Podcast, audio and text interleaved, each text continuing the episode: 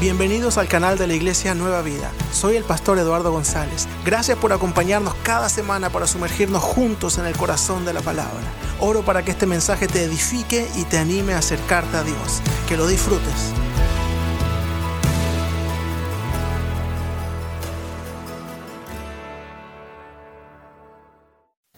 Estamos felices como iglesia iniciando una nueva serie que se llama Los milagros y las parábolas de Jesús.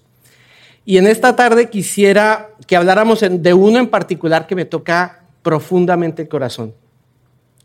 Y espero que después de esta tarde a ustedes también les toque el corazón de la misma manera que a mí. Pero me dirán, ¿por qué toca mi vida? Pues porque puedo verme en la escena y la reacción mía no sería muy diferente de la de nuestro personaje principal. Pero lo más lindo es que pese a la reacción, el amor de Jesús se sobrepuso a cualquier idea que podría levantarse en contra de un milagro. Porque se entiende por milagro todo evento, suceso de naturaleza inexplicable, extraordinario o maravilloso que se le atribuye a una intervención divina. Pero quisiera hacer una pregunta y quiero que interactuemos un poco todos. ¿Qué función tiene un milagro? ¿Qué función puede tener un milagro? Hablamos de milagros y el Señor me hizo un milagro y un milagro y espero un milagro y quiero un milagro. Pero ¿cuál sería la función de un milagro? Glorificar a Dios, la fe, muy bien, también por aquí escuché la fe. Efectivamente, nuestro Padre obra milagros por dos razones especiales. Una es fortalecer nuestra fe y la segunda, hacer el bien. Porque todo bien, toda bondad y toda gracia provienen de Él. Los milagros también manifiestan su poder, trayendo gloria a su nombre, pero en ocasiones también nos enseñan principios espirituales. Y quiero compartir con ustedes una historia que me demostró lo sencillo por un lado, pero por el otro lo poderoso que puede ser un milagro. Aunque muchos estén dispuestos a hacer lo imposible por demeritarlos. Estaba yo viendo un documental en estos canales científicos sobre donde estaban bastantes eruditos en diferentes áreas del conocimiento y había en especial un rabino y todo el objetivo de la reunión y del documental era hablar sobre las 10 plagas de Egipto. Entonces empiezan todos estos estudiosos y toda esta gente a tratar de hablar el por qué pasó esto y tal. Y hablaron que las plagas se debían, parece ser, a la erupción de un volcán, el volcán aparentemente Tera, que queda ubicado en la isla de Santorini, en Grecia que se elevaron tan alto las cenizas que cayeron a las aguas del Nilo y contaminaron el Nilo, hicieron una, una reacción química que el agua se puso roja, entonces murieron los pescados y como se murieron los pescados salieron los moscos y como salieron los moscos salieron las ranas y como salieron las ranas hasta las diez plagas. Por dentro me daba un poquito como de ansiedad ver la cara del rabino relajado y todos estos otros señores con esa prepotencia, fruto de su, de su erudición, y es que miren, lo demostramos, esto no es nada milagroso, esto es solamente eventos de la naturaleza y bla, bla, bla. Entonces también estaba yo inquieto, bueno, ¿qué va a decir el rabino? ¿Qué va a decir? Cuando le toca el turno hablar a este señor, primero el tono de voz, una suavidad absoluta. Y lo primero que hizo fue darle las gracias a todos los científicos. Gracias por habernos explicado científicamente cómo sucedió todo. Fantástico. Estoy asombrado, decía el rabino. Pero no solamente estoy asombrado, sino estoy feliz porque ustedes acaban de demostrar que sí fueron ciertas las plagas. Y que no es solamente una narrativa sin, sin fundamento. Pero quisiera explicarles que el milagro no es que el volcán, no es que la ceniza, no es que el agua, no es que nada de eso es que Dios utilizó todo eso en el momento exacto en el que estaba sacando a su pueblo de Egipto, como le había dicho a Abraham cientos de años atrás, que su gente iba a estar esclava por 400 años, pero que él los iba a liberar El milagro es que Dios ponga en perfecta armonía todas las cosas naturales para que cumplan una función espiritual. Y luego de escuchar esto, cada uno de nosotros puede llegar y tener en la idea un evento en particular que podíamos declarar como maravilloso o milagroso en nuestras vidas, pero que en un principio lo veíamos como un fenómeno, una coincidencia, algo natural, algo que, ah, sí, arrancó, pero después con el tiempo nos damos cuenta que fue la respuesta de Dios a una oración, o que fue una bendición que estábamos esperando, pero que no, no lo dimensionamos porque no empezó con algo como boom. Yo me acuerdo cuando era pequeño, hace unos días atrás, sí, días, dejémoslo en días, había una serie en televisión que se llamaba Grandes Héroes de la Biblia. Levanten la mano los niños que las vieron conmigo. Ah, los niños. Y en esa serie e, era espectacular porque salía un reflector así, ¡buah! Moisés, a ti te digo. Entonces uno esperaba que los milagros siempre fueran así, que saliera el reflector y la voz superpoderosa, así en graves, bárbaros, Rodrigo, a ti te digo. Pero si no es así, entonces no es milagro. Y a veces nos perdemos de vista muchos milagros por estar esperando lo hollywoodesco de la situación. Es en este momento en el que ya podemos pensar, ok, sí he visto milagros. Y hoy en especial vamos hablar primero que durante el ministerio de nuestro Señor Jesucristo se registraron durante los evangelios aproximadamente 35 milagros. Solo aparecen 35, pero hay un evangelio que dice que si se escribiera todo lo que Jesús hizo no alcanzarían los libros.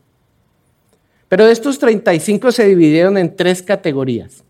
23 de ellos fueron sanidades. O sea que al Señor le interesa que seamos sanos.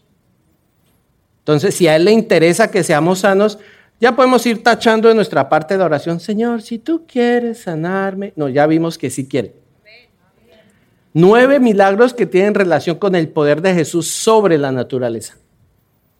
Y tres que están mostrándonos el poder de Jesús sobre la muerte. Pero el milagro que vamos a ver en el día de hoy se encuentra en el Evangelio de Juan, que particularmente es un evangelio que me gusta mucho, ya que está escrito para todos nosotros, los que recién llegamos a conocer a Jesús y no teníamos el bagaje sociocultural o personal que tenía el, pueblo de Israel. Y presenta a Jesús en su divinidad y presenta el plan de Dios para nosotros a través de Jesús.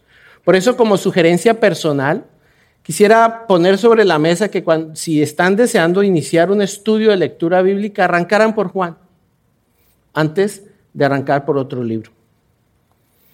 Porque así como lo dice el mismo Juan en el capítulo 20, verso 30, dice un subtítulo, el propósito de este libro. O sea que sabemos a qué lo escribió Juan. Dice, los discípulos vieron a Jesús hacer muchas otras señales milagrosas además de las registradas en este libro. Pero estas se escribieron para que ustedes y nosotros, nosotros lo agrego yo, continúen creyendo que Jesús es el Mesías, el Hijo de Dios, y para que al creer en Él tengan vida por el poder de su nombre. Por otra parte, en Juan está el versículo más usado en la historia. ¿Cuál? Juan 3:16. Pues Dios amó tanto al mundo que dio a su único Hijo para que todo el que crea en Él no se pierda, sino que tenga vida eterna. Otro punto clave de Juan es que cuando él habla de milagros, no los nombra como milagros, los nombra como señales. Ya que como Juan nos lo está enseñando, estas eventos nos están mostrando o enseñando una característica especial de Jesús en relación con su carácter, con su poder o con su divinidad. ¿Cuáles son estas señales? Cambiar el agua en vino, eh, la sanidad del hijo del oficial, después la sanidad del paralítico en el estanque, la alimentación de los cinco mil, que se registraron 5 mil, pero 5 mil hombres. Aproximadamente estamos hablando de 20, 22 mil personas. Caminar sobre el agua. ¿Cuántos seres humanos han caminado sobre el agua? ¿Cuántos? Dos. A veces la gente dice, ah, pero es que Pedro se hundió, pero caminó. Dio uno, dos, tres pasos, pero eso es más que el resto de la humanidad. Sí, a veces solo vemos lo malo, pero el hombre sí caminó. Camina, sanidad de un ciego de nacimiento. También la señal de la resurrección de Lázaro y la resurrección de Jesús mismo de entre los muertos. Otro punto que me, emociona mucho en Juan es que él relaciona siete yo soy de Jesús. ¿Quién era el único que decía yo soy? Dios mismo. Dios mismo se le presentó a Moisés como el yo soy. Y Jesús en el Evangelio de Juan se presenta siete veces como yo soy. Y ese yo soy no solo se le presentó en el Evangelio para que Jesús se pusiera un título, sino porque nos está diciendo a nosotros qué es para nosotros. Empezamos que Él dice, yo soy el pan de vida. O sea que Jesús es tu pan de vida. Jesús es tu proveedor. Jesús es, también dice que Él es la luz del mundo. Y el que lo sigue no anda en tinieblas. Él también dice, yo soy la puerta. Yo soy el buen pastor. Yo soy la resurrección y la vida. Yo soy el camino, yo soy la verdad y la vida. Este, este es espectacular porque cuando Dios le muestra a Moisés en el cielo los planos para construir el tabernáculo, se dividía en tres pedazos. Camino, verdad y vida. El camino era la entrada, el, atrio, la verdad era el lugar santo y la vida era el lugar santísimo. Y Jesús dice, yo soy la entrada, yo soy el lugar santo y yo soy el lugar santísimo para ti. Yo soy la vid verdadera. Esos siete yo soy deberían ser para nosotros una herramienta en la vida diaria. Tengo un problema de provisión. Señor, tú dijiste que tú eras el pan. Tú dijiste que tú eras mi camino. No sé para dónde coger. Señor, tú eres mi camino. No sé de dónde viene mi, sanidad. Tú eres la resurrección y tú eres la vida. Es eso lo que está diciendo Jesús en los evangelios de Juan. Yo soy lo que tú necesitas para tener una vida plena. Creo que ese amén debería ser un poquito más fuerte. Yo soy lo que necesitas para tener una vida plena.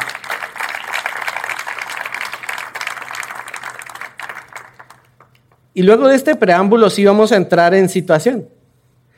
Y los invito a que leamos un versículo, eh, Juan 5 del 1 al 15. Dice así, Jesús sana a un inválido. Algún tiempo después se celebraba una fiesta de los judíos y subió Jesús a Jerusalén. Había allí junto a la puerta de las ovejas un estanque rodeado de cinco pórticos, cuyo nombre en arameo era Betzatá. En esos pórticos se hallaban tendidos muchos enfermos, ciegos, cojos y paralíticos. Entre ellos se encontraba un hombre inválido que llevaba enfermo 38 años. Uno le da duro una gripa que dura tres días. ¿Cómo sería este pobre hombre 38 años enfermo? Cuando Jesús lo vio allí tirado en el suelo y se enteró de que ya tenía mucho tiempo de estar así, le preguntó, ¿quieres quedar sano? Señor, respondió, no tengo a nadie que me meta en el estanque mientras se agita el agua. Y cuando trato de hacerlo otro se mete antes. Levántate, recoge tu camilla y anda, le contestó Jesús. Al instante aquel hombre quedó sano. Así que tomó su camilla y echó a andar. Pero ese día era sábado. Por eso los judíos le dijeron a que había sido sanado, hoy es sábado. No te está permitido cargar tu camilla. El que me sanó me dijo, recoge tu camilla y anda, les respondió. ¿Quién es ese hombre que te dijo recógela y anda? Le interpelaron. El que había sido sanado no tenía idea de quién era porque Jesús se había escabullido entre la mucha gente que había en el lugar. Y después de esto Jesús lo encontró en el templo y le dijo, mira, ya has quedado sano, no vuelvas a pecar, no sea que te ocurra algo peor. El hombre se fue e informó a los judíos que Jesús era quien le había sanado. Señor, oramos en el nombre de Jesús para que esta palabra toque nuestro corazón. Estás tratando de sembrar algo en nuestras vidas y queremos que esto que estás sembrando dé fruto al 100%, Señor, para que ahora que salgamos de nuestra iglesia y nos enfrentemos a los desafíos de la vida, sea tu palabra la que nos muestre el camino, sea tu palabra la que nos fortalezca y rehusamos a dejarnos robar la enseñanza que tú nos estás dando en el nombre de Jesús. ¿Te puedes imaginar la situación de ese lugar? Ayúdenme. ¿Qué podíamos encontrar en ese estanque? ¿Qué? Mal olor. Mal olor. ¿Qué más podíamos encontrar? Tristeza. ¿Qué otra cosa? ¿Perdón? Mucho.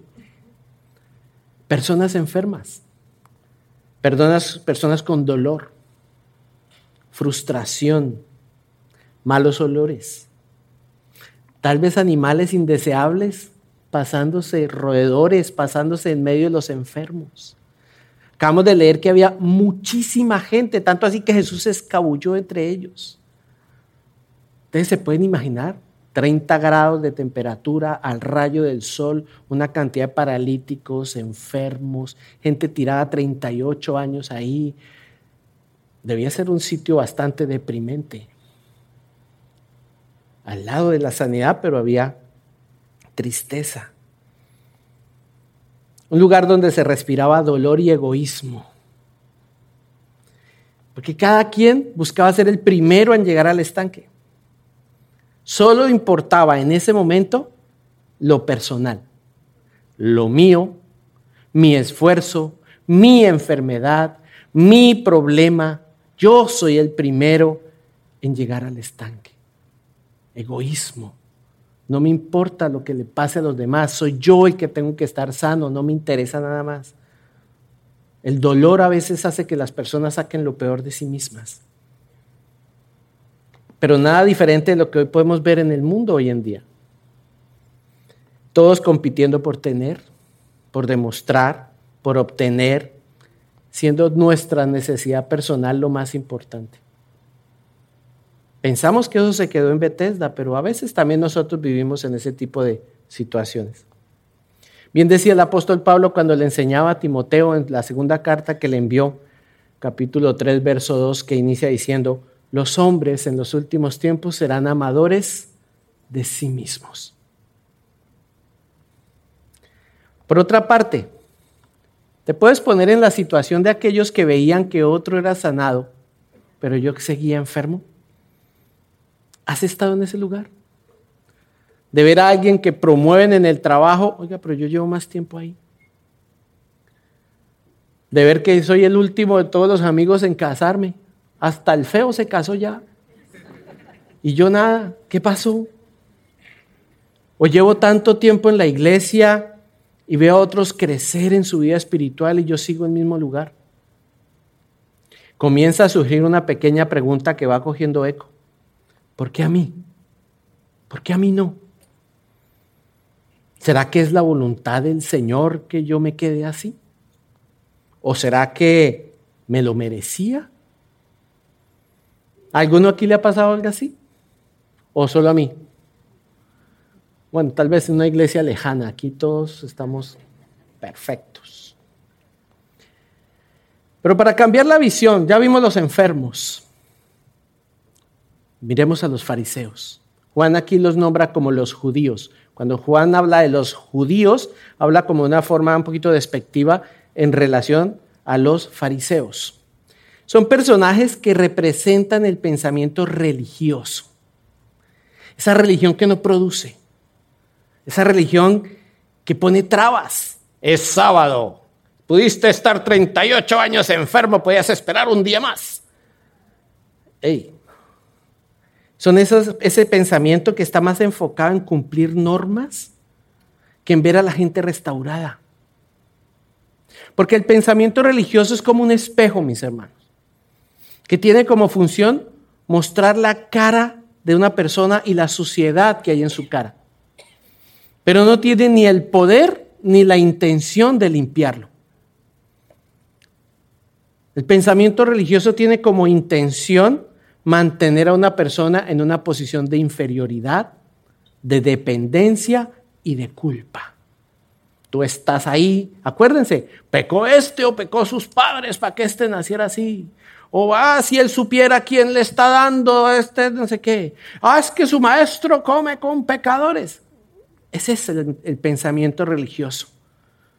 No ayuda, no produce. Es como ponerle la rodilla en el pecho a la persona para que no respire.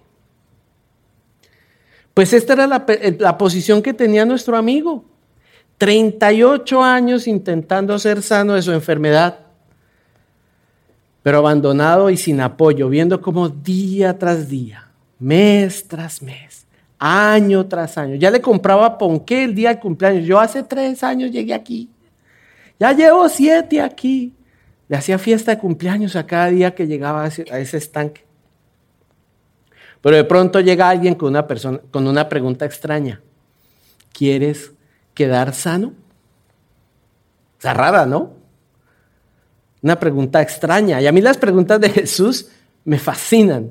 Pero también me pongo del lado de los discípulos. Imagino cuando estaban todos ahí escuchándolo. ¿Quieres ser sano? ¿Será que no va a querer? que lleva 38 años acá? El maestro, ¿qué le pasa al maestro? ¿Sí o no? Yo, yo, yo diría eso. A ver, a ver. Le pregunta a Jesús a un ciego, ¿quieres recobrar la vista? No, no, él está feliz así. ¿Quieres cambiar de gafas? O sea, escuchó que Judas venía y le oyó las moneditas y necesitaba más limosna.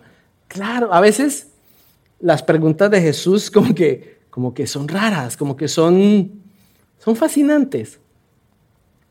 Y es que lo que primero podemos ver de la pregunta es que sin importar la respuesta, Jesús ya había extendido la mano a dar la gracia. El Padre ya sabe que a veces vamos a salir con unas respuestas poco inteligentes. Pero Él ya extendió la mano. Y si Él dice, ¿quieres? Es porque está dispuesto a dar. Y Él, digámoslo así, Él ya dice, bueno, ah, no importa con qué bobada salga, no importa. ¿Quieres? Eso es lo más hermoso también de esa pregunta. Y hoy también el Señor te está diciendo, ¿quieres? ¿Quieres? El Señor te extendió la mano con esa intención de salvarte y eso me muestra su bondad, su gracia, su amor. No hay juicio detrás de esa pregunta. No hay nada que lo haga sentir mal. No hay nada fuera de lugar. No le está diciendo, ay, ¿por qué estás aquí 38 años? ¿Qué hiciste? Yo sé que tú hiciste algo. No, él llega directo. ¿Quieres ser sano? Y por otra parte, es claro que cuando Jesús pregunta algo, su intención es hacer que de, cada corazón surja lo que en realidad está escondido. Sus preguntas son como esos test profundos de personalidad. ¿Quién ha hecho esos test que le preguntan tres cosas inverosímiles que uno no sabe ni qué responder, pero de pronto sale el doctor, oh, tú tienes un, un trastorno, en nananá, y nananá, y uno, pero ¿de dónde salió eso? Son preguntas de que usted en un incendio salva a un gato, compra un carro o se sube al perro. No, uno dice, pero ¿qué, está preguntando? Pero ellos saben eso. Las preguntas de Jesús son ese test de personalidad. Y cuando Jesús le hace esa pregunta al paralítico, ¿qué encuentra? Que había un personaje que fuera que estaba enfermo, estaba frustrado, estaba triste, porque lo primero que responde es una queja. Y la queja me lleva a culpar a los demás de mi situación personal. Mismo a Dios, si tú fueras tan bueno, yo no estaría aquí. A veces nos relacionamos con Dios desde nuestra queja, no desde su amor.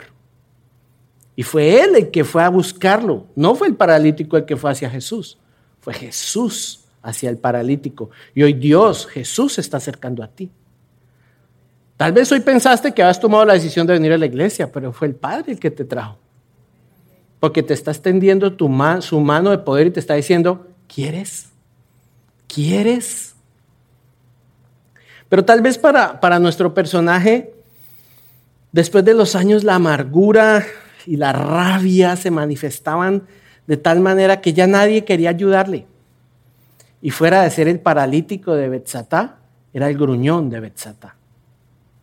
Porque a veces cuando la enfermedad, cuando el dolor, la tristeza se apodera de nosotros, nos bloqueamos, respondemos feo, miramos feo, nuestro lenguaje corporal a veces se transforma. Y no entendemos por qué la gente se aleja de nosotros. Pero es que es el dolor hablando. Así que cuando una persona los trate mal, entiendan que está pidiendo ayuda. No está pidiendo a alguien con quien pelear. Está manifestando, necesito que me ayudes, pero no sé cómo pedirlo.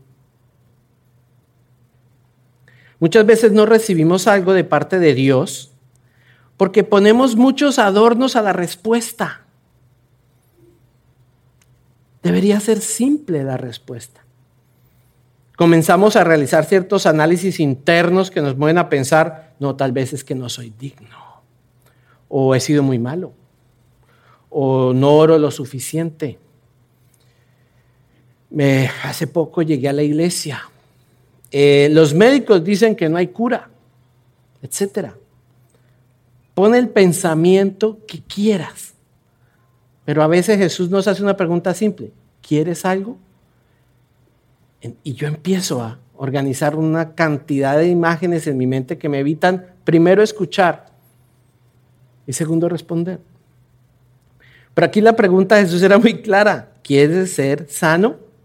No le está preguntando, ¿qué dicen los doctores? ¿O qué dice tu corazón? ¿O tus familiares? ¿Qué opinan de tu situación? Asimismo, la respuesta debería ser igual de clara.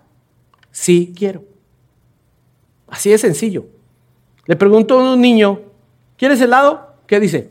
No, está haciendo frío, tal vez me va a enfermar, me va a doler la garganta, papá, no, no, mejor dame un té. ¿Cierto que no?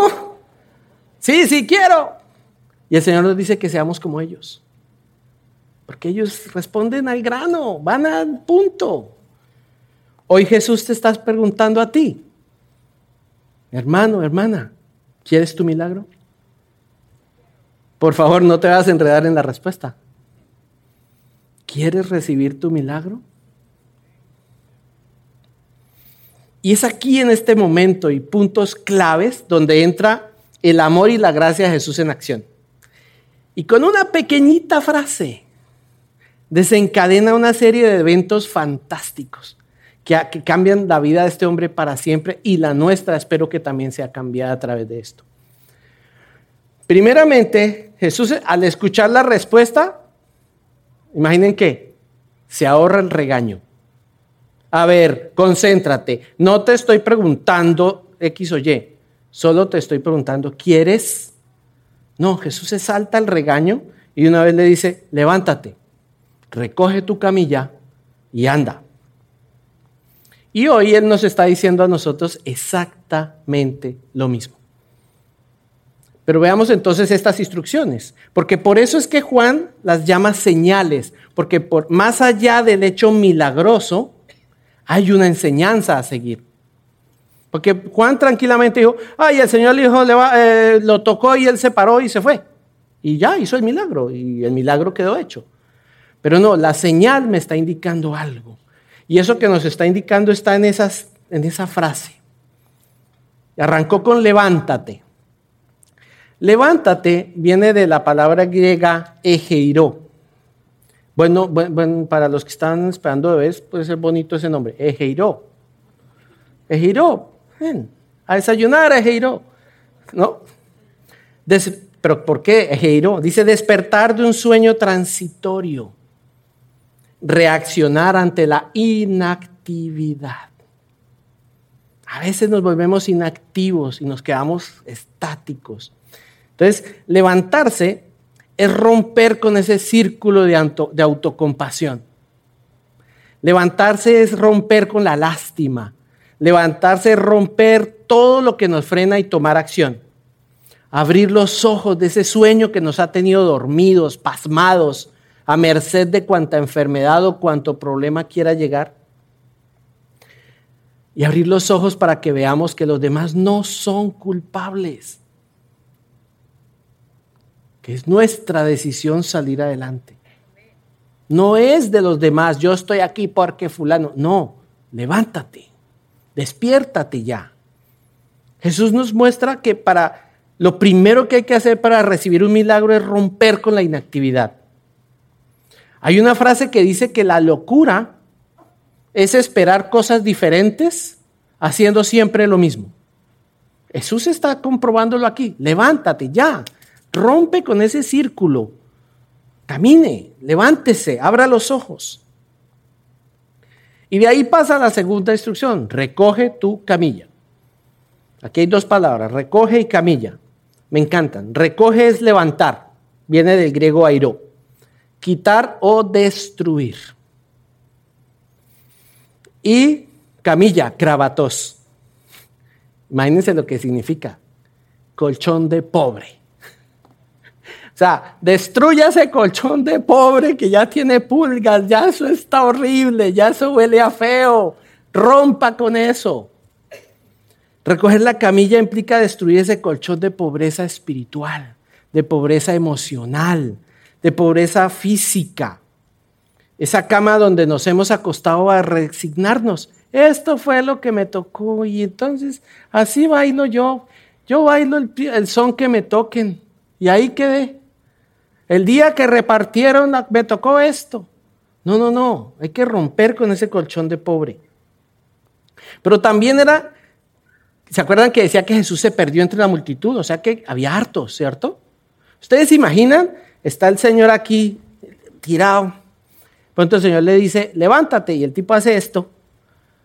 Como tres paralíticos. Ese puesto es mío. Y se tiraron ahí. Ya él se quedó sin puesto. Ya no había opción. Ya no se podía volver a ubicar porque otro paralítico le quitó el puesto. Eso es lo que quiere el Señor. Párate de ahí, que otro tome el lugar. Que el que no crea se quede ahí. Pero tú levántate. Por otra parte, para una persona que lleva mucho tiempo esperando un milagro o está estancada en una situación, eso se convierte en su identidad personal. Tristemente, ¿cómo lo reconocemos? Como el paralítico de Bethesda. No, no, no el Juancho o el Rodrigo, o el, no, no, no, el paralítico. Pero hoy en día podría ser el abusado, el enfermo, el adicto, el amargado, el incomprendido, el bipolar. Ponle el nombre que quieras. No dejemos que nuestra situación personal nos cambie nuestra identidad. Porque nosotros no somos ni el enfermo, ni el bipolar, ni el pobrecito, somos los hijos de Dios. Uy, por aquí como que no la creyeron. Somos hijos de Dios. Y hay algo espectacular. Dice que el nombre de Jesús está por encima de... O sea que si tu problema tiene nombre, se fregó. Porque ya tienes que ponerle encima. Ah, pero es que, no, no, no, pero es que nada, el nombre de Jesús está encima. Ah, pero no, nada de peros, está encima. No dejes que el problema por el que estás pasando se convierta en tu identidad por favor. Ahora dile a tu vecino, es hora de recoger la camilla. Ya no la necesitas. Y venimos a la tercera instrucción, anda, de griego peripateo. Significa avanzar, caminar y una que es espectacular, comportarse. Una vez que somos sanados de la condición en la que estábamos, Jesús la destruye y nuestra nueva instrucción es compórtese o camine de acuerdo a la nueva situación que tiene ahora. ¿Sí me hago entender? Es avanzar como una criatura nueva. En Corintios la palabra nos dice que somos una nueva creación. Las cosas viejas pasaron, todas son hechas nuevas. En Efesios dice que en Cristo morimos juntamente, pero también en Él resucitamos. O sea que si yo quiero volver a ese antiguo problemático que yo era, es como irme yo al cementerio a desenterrar un cadáver. Ya se huele feo. Ya soy una nueva criatura. aquí este muchacho ya no era paralítico. Entonces el Señor le está diciendo, compórtese como una persona sana. Ya usted no es minusválido, ya no es paralítico, ya no es digno de lástima, ya no es nada de eso. Compórtese como lo que es ahora. Y hoy el Señor te está invitando a que empieces a comportarte como lo que eres ahora.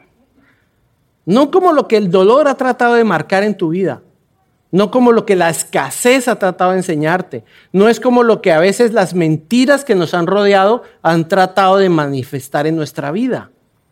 Tú eres un hijo, una hija de Dios. Se pagó caro por tu vida. Hasta la última gota de Jesús se pagó para que tú hoy tengas la oportunidad y las puertas abiertas para hacer todo lo que Dios quiere de ti. No, no, no nos enredemos en la respuesta. Y lo más hermoso es que después de que dice esta instrucción, dice la palabra inmediatamente. No duró tres meses, fue inmediatamente el hombre quedó sano. Fantástico. Y después, ¿dónde se encontró de nuevo a este hombre con Jesús? En el templo. Cuando recibimos nuestro milagro, uno de los frutos es ser agradecidos. Es ir al templo, es ir a decir gracias. Señor, gracias. Aquí estoy. Gracias. No podía entrar al templo porque en esa época los enfermos no podían entrar a la presencia de Dios. Por eso Dios fue hacia él a ofrecerle la sanidad. Y él lo entendió en su corazón y lo primero que fue a hacer, ir al templo, a dar gracias.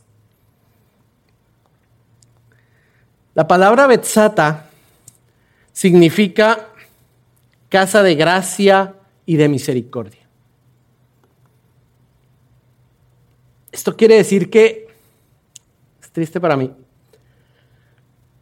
este personaje duró 38 años en la casa de gracia.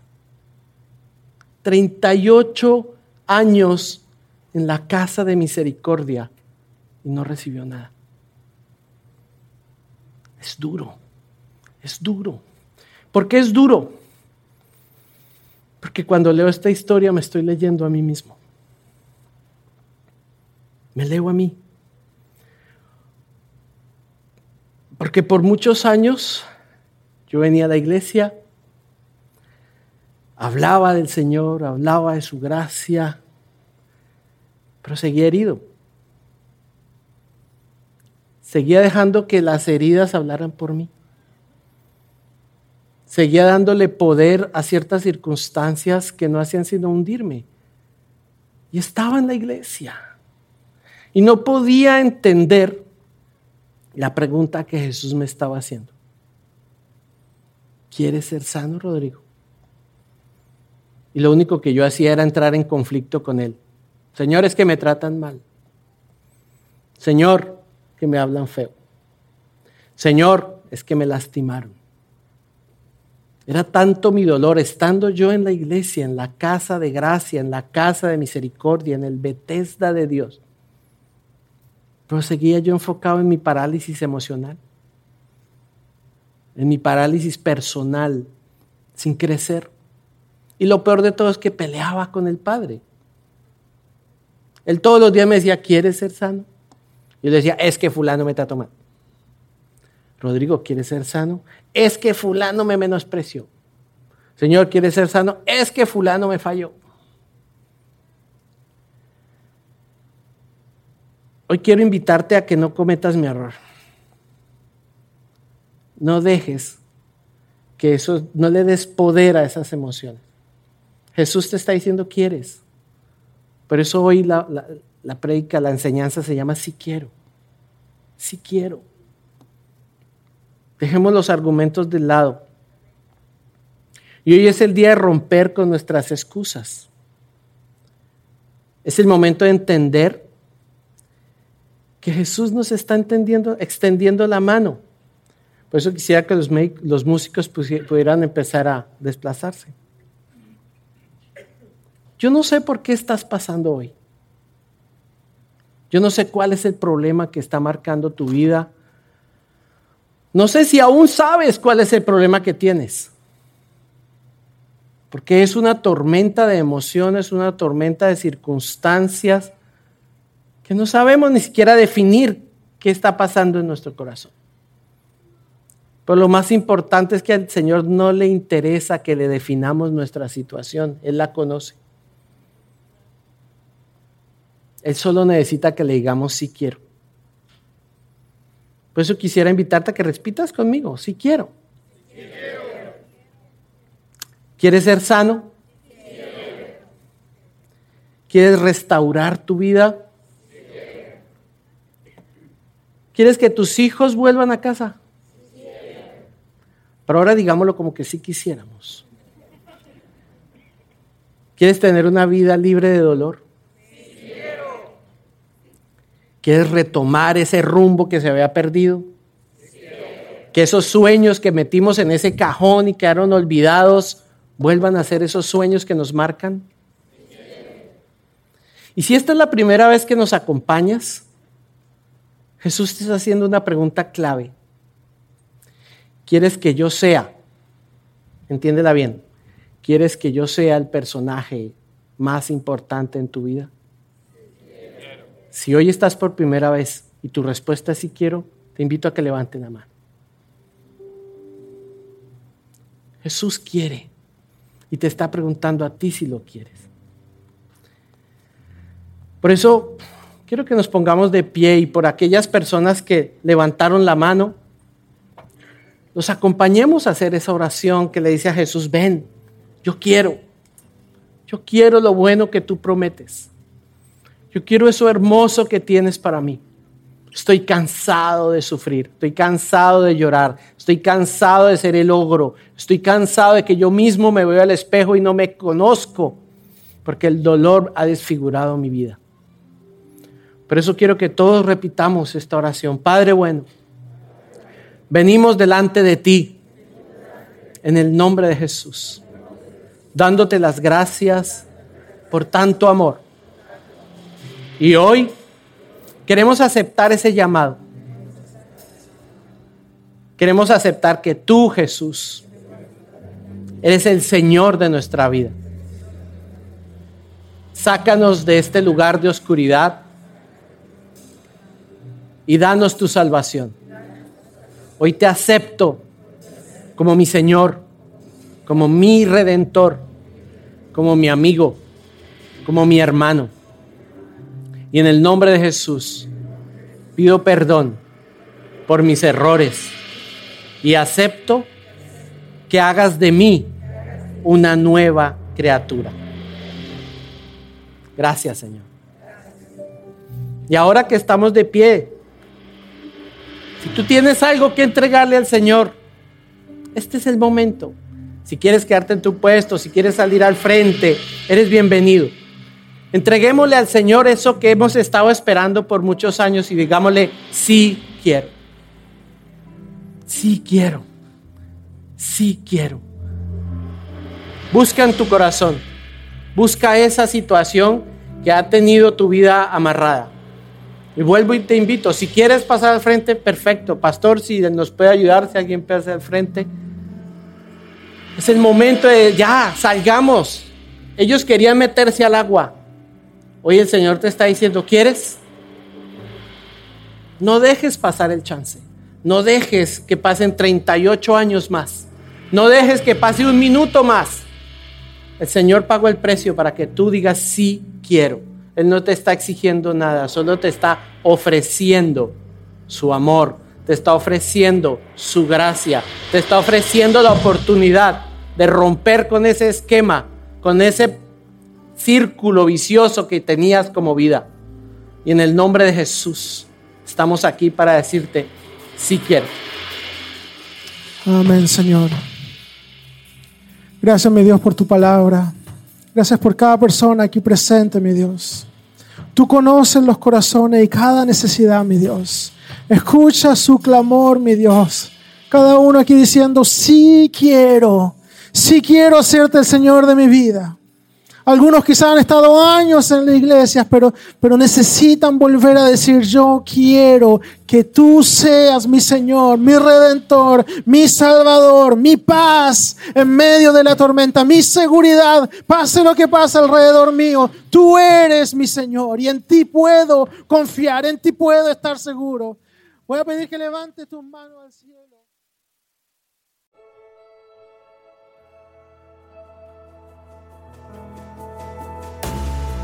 Gracias por haber escuchado este mensaje. Si disfrutas de este podcast, suscríbete y compártelo con tus seres queridos. Cada semana, el equipo pastoral de Nueva Vida y yo compartiremos contigo mensajes que te animarán en tu fe. No te los pierdas. Hasta pronto.